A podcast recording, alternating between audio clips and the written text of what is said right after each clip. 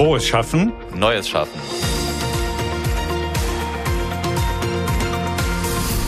Unser heutiger Gast ist seit über zehn Jahren eine feste Größe in der Startup-Szene. Sein aktuelles Startup Protofy hilft unterschiedlichen Organisationen und Unternehmen wie Chibo, About You, Siemens oder dem FC St. Pauli dabei, digitale Produkte und Services passend zu entwickeln. Das Team von rund 40 Menschen führt er dabei mit extrem flachen Hierarchien und will vor allem deren Persönlichkeiten weiterentwickeln. Wie er das schafft und warum er die Komfortzone für keinen guten Ort hält, das und mehr wollen wir heute von ihm erfahren. Herzlich willkommen, Moritz Mann. Hallo, ich grüße euch, Roman Christian.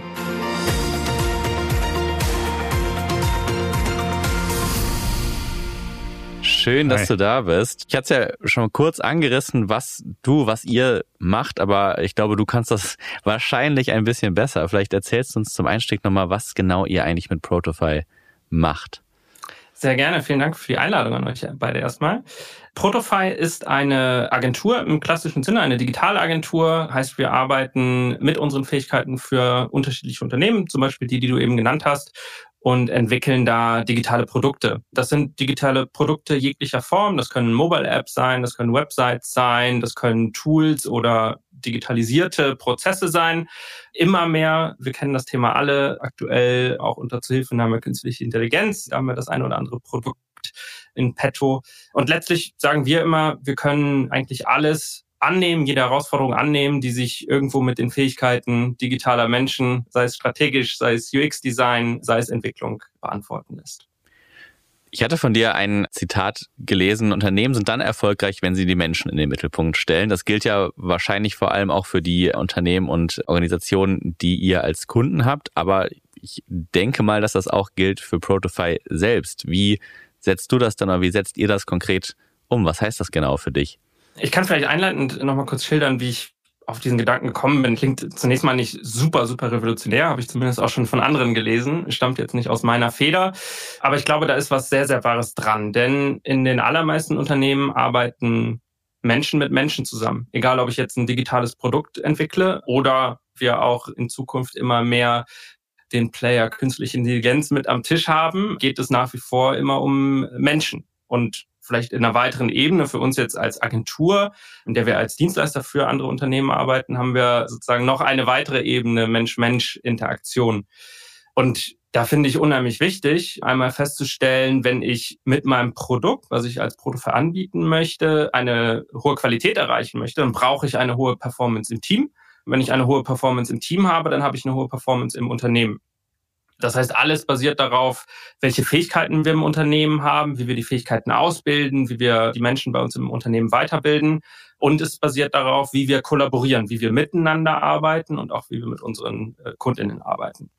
Du hattest jetzt konkret gefragt, wie wir das umsetzen. Für uns ist unheimlich wichtig, dass wir ein festes Werteset und eine Kultur haben, die wir pflegen, die wir im Onboarding neuer Mitarbeiter sehr, sehr intensiv schulen und angleichen. Und ich würde auch sagen, das manifestiert sich in so etwas wie, welche Positionen besetzen wir wie. Zum Beispiel würde ich sagen, eine der wichtigsten, wenn nicht die wichtigste Position bei uns im Unternehmen ist die People and Culture Position. Die haben wir jetzt Anfang des Jahres neu besetzt. Auch sehr hochkarätig und das zeigt, glaube ich, wo wir stehen, wo wir bereit sind zu investieren und wie hoch wir Menschen und Kultur bei uns im Unternehmen hängen.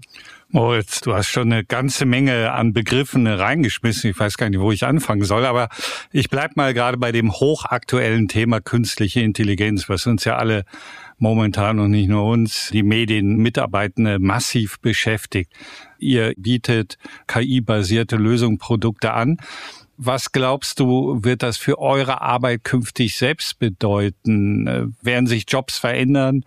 Wird es weniger Arbeit geben? Das ist ja gerade so die große Diskussion. Wohin geht da die Reise? Das eine, was du ansprichst, ist, welche Lösungen bieten wir an und womit bauen wir unsere Produkte? Da gibt es Komponenten, die KI-basiert sind. Das stellen wir mal an die Seite. Du fragst ganz konkret nach unseren eigenen Berufen, unseren Leistungen. Und ich bin da ganz klar im Lager Offenheit, wenn auch mit Vorsicht gegenüber künstlicher Intelligenz. Ich bin auch ganz klar im Lager, dass ich es positiv sehe und dass ich daran glaube, dass wir viel, viel effizienter werden und dass sich insofern unsere Jobs verändern werden, als dass wir vielleicht es einfacher haben, vielleicht auch mehr Output generieren können, also alle schneller werden. Ich finde den Vergleich mit der Einführung vom Personal Computer ganz hilfreich und ganz sinnig. Ne? Der hat auch nicht dazu geführt, dass wir alle arbeitslos wurden, aber dass sich super, super signifikant die Welt verändert hat und die Art, wie wir arbeiten, geändert hat. Und Deswegen finde ich wichtig, den Gedanken an der Stelle zu sagen, wir sind offen dafür, wir arbeiten damit seit Tag eins, seit wir dem eine Wichtigkeit gegeben haben, irgendwann im letzten Jahr dass wir uns damit auseinandersetzen, wie kann das unseren Arbeitsalltag verändern, welche Tools können wir selbst einsetzen. Glaubst du auch, dass wir mehr Zeit für Kreativität haben? Du hast eben das wunderbare Beispiel Personal Computer, kommen noch aus einer Generation, da wurde sogar noch gefaxt. Das war schon eine Höllengeschwindigkeit, gerade in der Reaktion. Ich habe letzte Woche noch was zu, wollte ich gerade sagen, das ist jetzt nicht so lange her. ist gar nicht so lange her, das beruhigt mich. Mein Gefühl ist jetzt nicht gerade, jetzt kommt der nächste Schritt, künstliche Intelligenz, die noch viel mehr kann. Mein Gefühl ist jetzt nicht unbedingt, dass ich jetzt mehr Zeit habe. Diese These wird ja gerne postuliert. Mensch, prima, die künstliche Intelligenz nimmt dir die unangenehmen Dinge ab und du hast mehr Zeit für die eigentlichen Aufgaben, für mehr Kreativität. Wie schätzt du das ein, diesen Aspekt? In dem, was ich überblicken kann, würde ich schon sagen, dass es zutrifft. Und mit überblicken, da kann man in dem Bereich eigentlich fast nur sagen, das ist der Status quo weil es entwickelt sich alles so rasant. Ne? Vor sechs Monaten haben wir das alle noch nicht so präsent auf dem Schirm gehabt. Da kam gerade ChatGPT und Co. mal so in Insiderkreisen auf den Tisch und man hat das vielleicht mal ausprobiert, dann waren wir aber schon früh dran vor sechs Monaten. Ich kann aber für heute sagen, dass diejenigen bei uns, oder spreche ich aus meiner persönlichen Erfahrung, die es einsetzen als Tool, was mir Recherchearbeit abnimmt im Sinne von Fehlersuche zum Beispiel. Ne? Ich arbeite unheimlich viel mit Excel oder Spreadsheets und weiß, wie viel Zeit ich da früher ins Beheben von kleinen Fehlern in Formeln gesteckt habe oder immer heraussuchen, wie kann ich dies und das denn umsetzen. Und in der Softwareentwicklung ist es das Ähnliche. Hatten wir bei uns jetzt kürzlich das Beispiel, ich schreibe eine Regular Expression, irgendwie immer kann man alles lernen und kann man auch mit viel Erfahrung oder eben entsprechender Recherche auch alles hinkriegen, aber du kannst es auch in Sekunden dir zuspielen lassen. Und das sind so Beispiele, wie ich finde, die zeigen, was ist unbequem und langwierig und was kann ich jetzt unheimlich gut beschleunigen.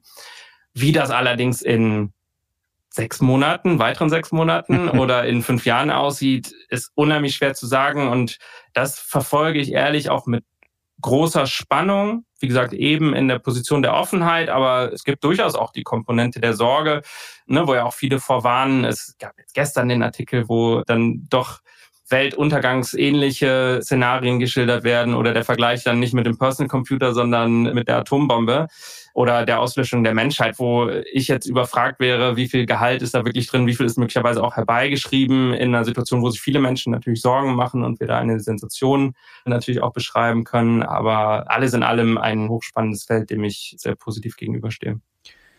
Ich würde nochmal von der Zukunft nochmal in die Gegenwart switchen. Äh, ich hatte es in der Einleitung auch kurz angesprochen. Moritz, bei euch gibt es extrem flache Hierarchien. So war zumindest überall darüber zu lesen, wo ich jetzt über dich, über euch gelesen habe. Vielleicht kannst du uns mal einmal erzählen, was heißt das konkret und wie wirkt sich das auch auf deinen Führungsstil aus oder welche Entscheidung triffst du überhaupt dann noch so im Alltag?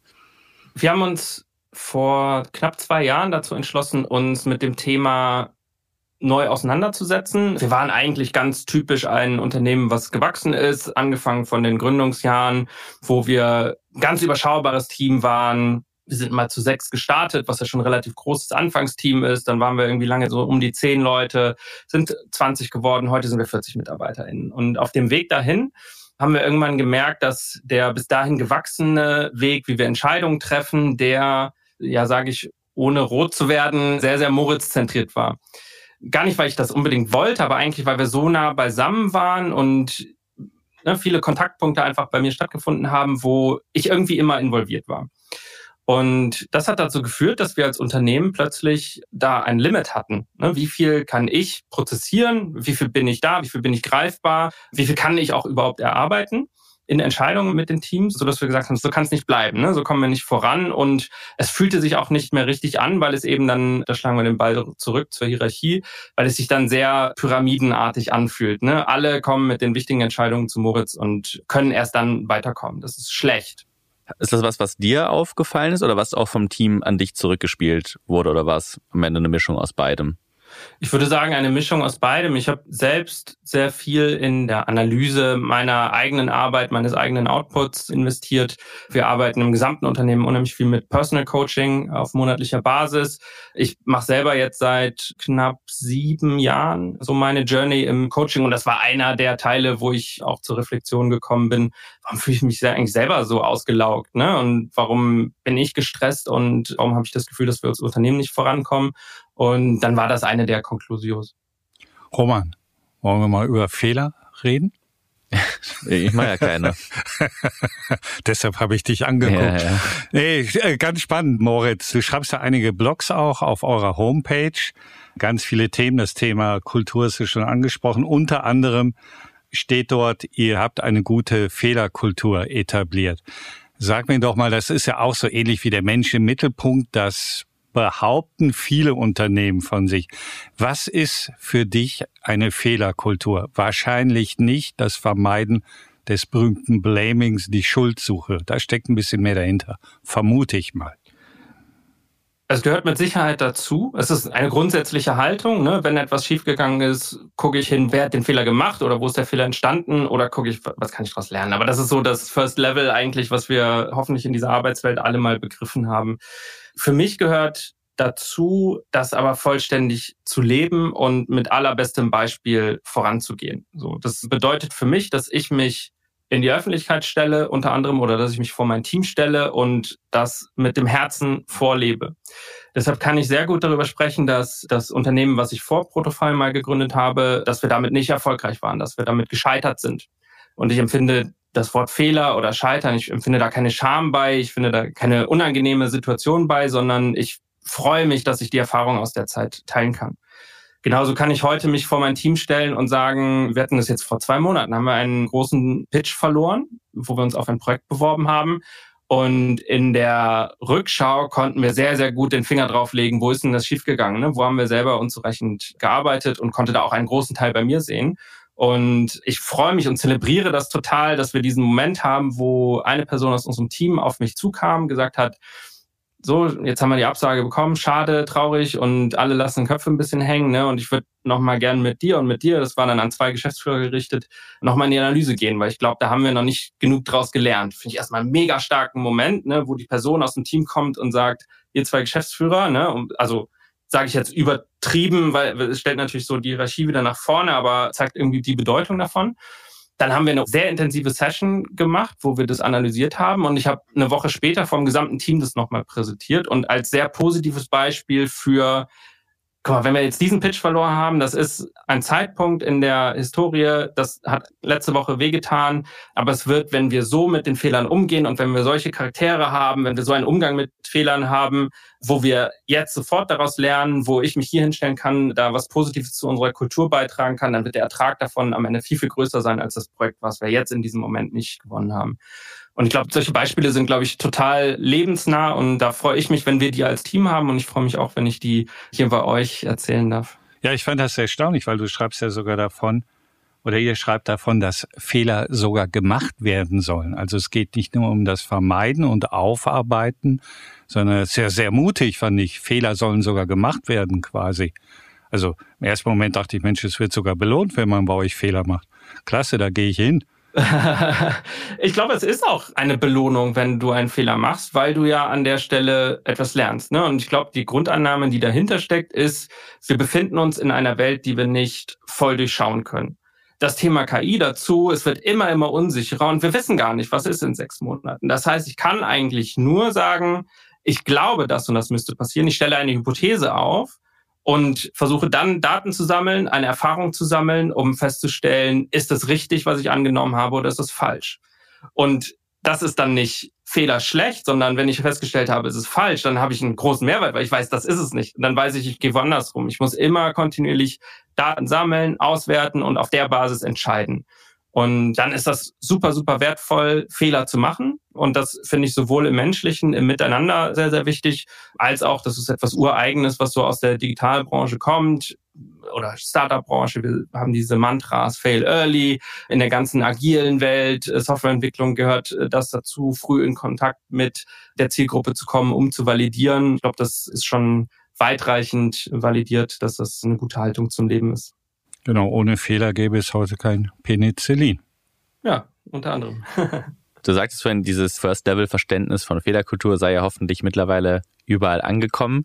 Fühlt sich das denn für dich auch so an? Ich meine, ihr seid ja auch viel im Austausch mit größeren Unternehmen, äh, mit kleineren Unternehmen und hast sicherlich auch da einen Einblick, vielleicht wie eine Fehlerkultur insgesamt ist. Also die Frage ist eigentlich, wie weit sind wir denn tatsächlich bei diesem Thema schon? Da muss ich einen ganz kurzen Einschub machen, wenn du erlaubst, Roman, weil du gerade sagst, wie weit sind wir wirklich. Ich habe eine Umfrage in Vorbereitung auf diesen Podcast gelesen. Geführt? Deutschland geführt. Nein, Deutschland liegt auf Platz 60 von 61 Nationen, was die Fehlerkultur betrifft. Das in Ergänzung dazu. Es sieht übel aus, aber Deine Wahrnehmung, das war die Frage von Roman. Und Christian, kannst du das teilen? Woran ist das festgemacht? An welchen Kriterien? Also es scheint tatsächlich die Kriterien gewesen zu sein, die du aufgezeichnet hast. Angefangen beim Management-Themen nach dem Motto, dass man eher sucht. Also ich habe es im Blick gehabt, aber leider mein Vorgänger oder das Team hat. Was ist es eher in Deutschland offensichtlich laut dieser Studie so, dass eher diese Suche nach dem Schuldigen im Fokus steht, statt, worüber wir eben auch schon gesprochen haben, die Chancen zu sehen. Ja, sehr spannend, sehr spannend.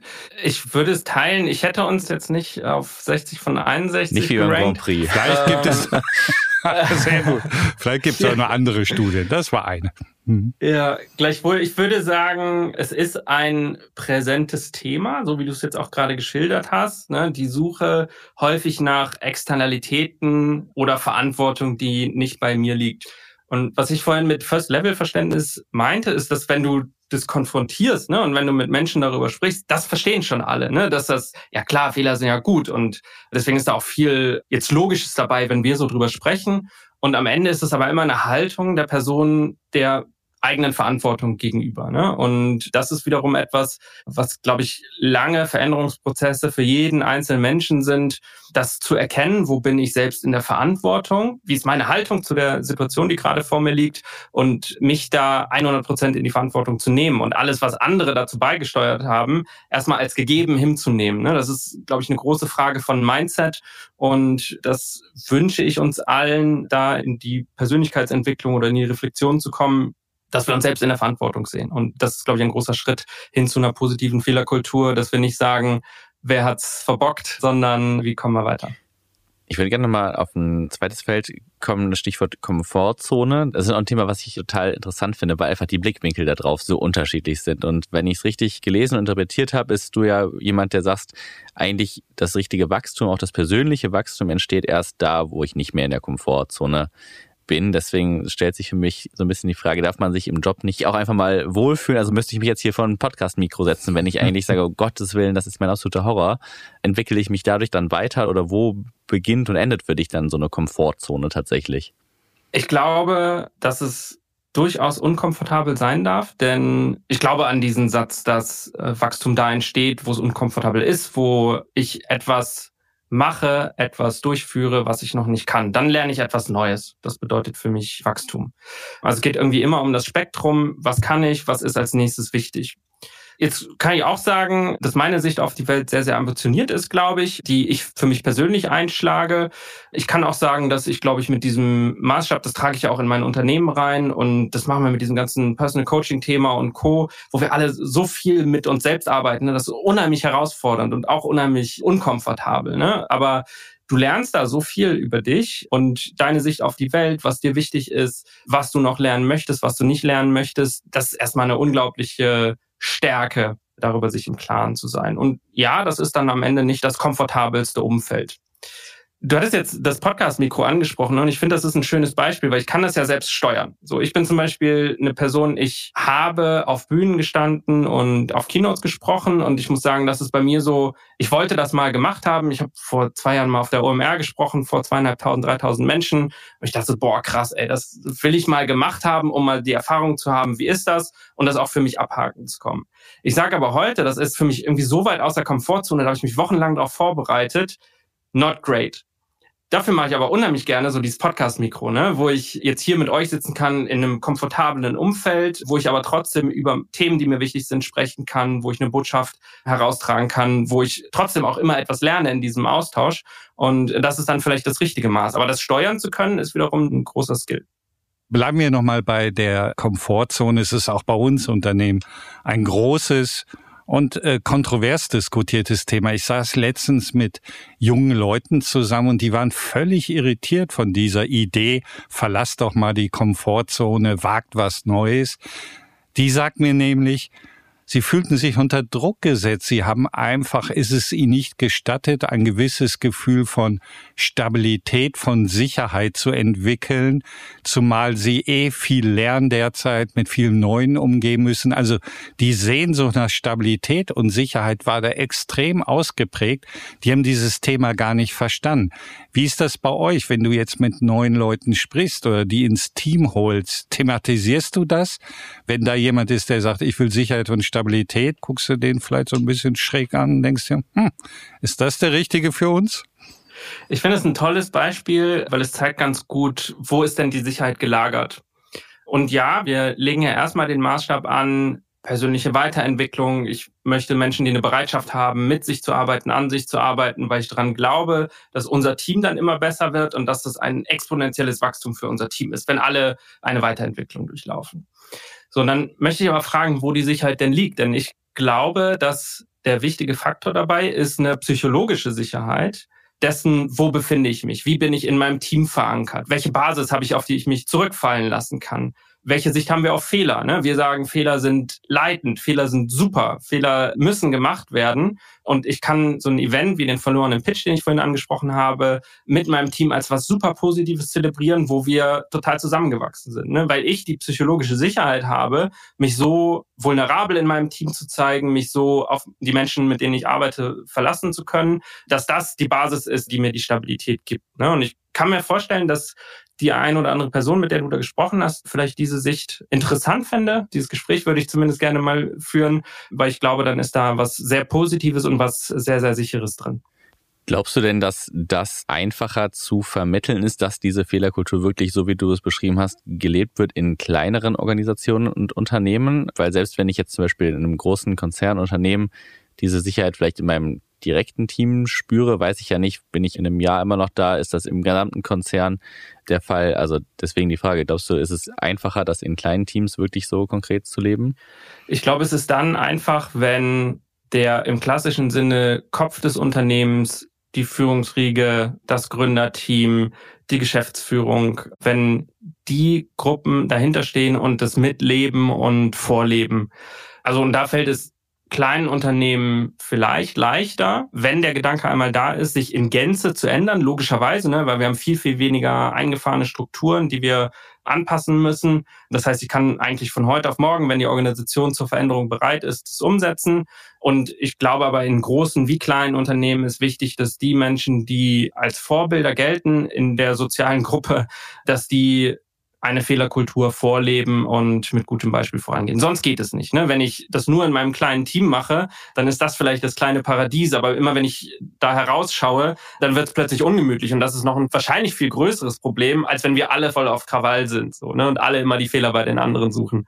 Der Kontrast führt sicherlich auch zu Problemen. Also heißt an alle EntscheiderInnen, die dabei sind, die zuhören, heißt, glaube ich, bei sich anfangen und Fehlerkultur vorleben.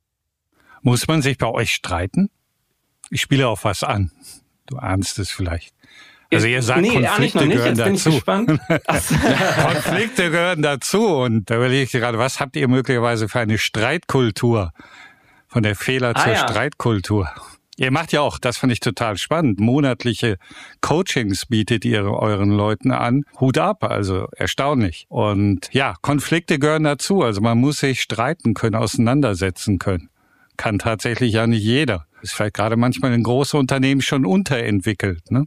Streiten will gelernt sein. Ich würde uns auch sagen, dass wir als Organisation sogar in Teilen etwas harmonisch sind, etwas harmonieorientiert sind, weil ich glaube, dass eine gute Diskussionskultur äh, lässt Disagreement zu, lässt zu, dass wir unterschiedlicher Meinung sind, dass wir intensiv diskutieren können, unterschiedliche Positionen haben, äh, weil wir wissen, wir verkrachen uns damit nicht persönlich, sondern wir haben halt zu einer Position unterschiedliche Standpunkte. Deswegen befürworte ich das. Mit Blick auf unsere Organisation würde ich sagen, können wir durchaus auch noch mehr von gebrauchen. Was ich wichtig finde, ist immer der Umgang und das Handwerkliche damit. Ne? Und da kommt das Thema Coaching, was du ansprichst, dazu. Ich glaube, wir lernen das auch noch als Unternehmen und alle einzelnen Personen bei uns lernen das.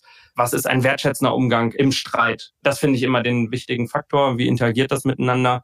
Und dann finde ich Streit und Konflikt empfehlenswert. Das bringt, das bringt die Diskussion weiter, weil wir unterschiedliche Standpunkte sehen. Kannst du noch mal kurz, weil wir hatten ja auch schon einen oder anderen Coach oder Coachin mit dabei. Wie läuft das bei euch ab? Also das äh, Einzelsessions, sind das Gruppensessions? Kann man sich die Themen aussuchen? Wie ist das genau?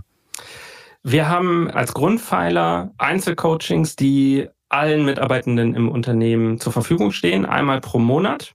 Was, glaube ich, an sich schon etwas ist, was außerordentlich ist. Jedenfalls bekommen wir das sehr, sehr häufig gespiegelt gerade für ein Unternehmen unserer Größe, weil klassischerweise kennt man das so, Coachings, Weiterbildungsformate ist etwas, was typischerweise Führungskräften zur Verfügung steht. Wir sagen alle im Unternehmen ab Tag eins. Der große Vorteil dabei ist, dass alle sich eben auf dieser Reise befinden, der ganz persönlichen Weiterentwicklung, weil jede Person arbeitet da individuell mit einem Personal Coach ohne weitere Agenda, die das Unternehmen vorgeben würde. Das heißt, ich gehe da rein und kann ganz transparent in einem geschützten Raum mit einem Coach arbeiten und sagen, was meine ganz persönlichen Challenges sind, die dem Unternehmen gar nicht bekannt sein können, möglicherweise. Ne? Häufig ist das der Ort, wo ganz, ganz viel Wachstum freigeschaltet wird.